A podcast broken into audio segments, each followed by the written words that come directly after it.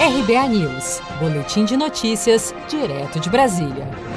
Prefeitura do Rio de Janeiro autoriza presença de público em estádios de futebol. A Prefeitura do Rio de Janeiro autorizou a presença de público nos estádios de futebol a partir de 10 de julho. O Campeonato Carioca foi o primeiro do Brasil a retomar os jogos, em decisão cercada de muita polêmica. Na semana passada, Flamengo e Bangu se enfrentaram sem público no estádio do Maracanã. No complexo do estádio, há um hospital de campanha montado para atender vítimas do novo coronavírus. Em menos de um mês, em sua live semanal, o presidente Bolsonaro defendia a volta do futebol, porém sem torcida, como vinha conversando com o prefeito do Rio de Janeiro, Marcelo Crivella. Como tive com o Marcelo Crivella, hoje prefeito do Rio de Janeiro, é, conversando sobre a volta do futebol.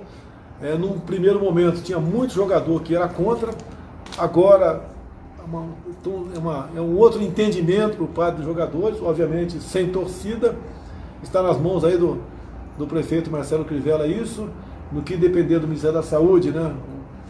O, o Ministério também é favorável a dar um parecer nesse sentido, para que a gente pode assistir, assistir um futebolzinho sábado, domingo, até ajuda a deixar o povo em casa, menos estressado, né? É muito bom ver um futebol. E os jogadores querem, que interessa é isso, os jogadores querem voltar a jogar. E afinal de contas, não sabe quando vai, quando vai acabar essa pandemia, até quando parado. Tá? A autorização para a presença de público foi liberada em decreto publicado pelo município do Rio de Janeiro. O decreto do prefeito Marcelo Crivella prevê que nessa primeira etapa o limite de público será de um terço da capacidade da arena. O programa de reabertura das atividades no estado foi desenhado para ser feito em seis etapas, mas alguns setores tiveram suas fases antecipadas. A prefeitura tem argumentado que a curva de contágio da Covid-19 tem caído no Rio e a taxa de ocupação UTI da capital carioca também baixou.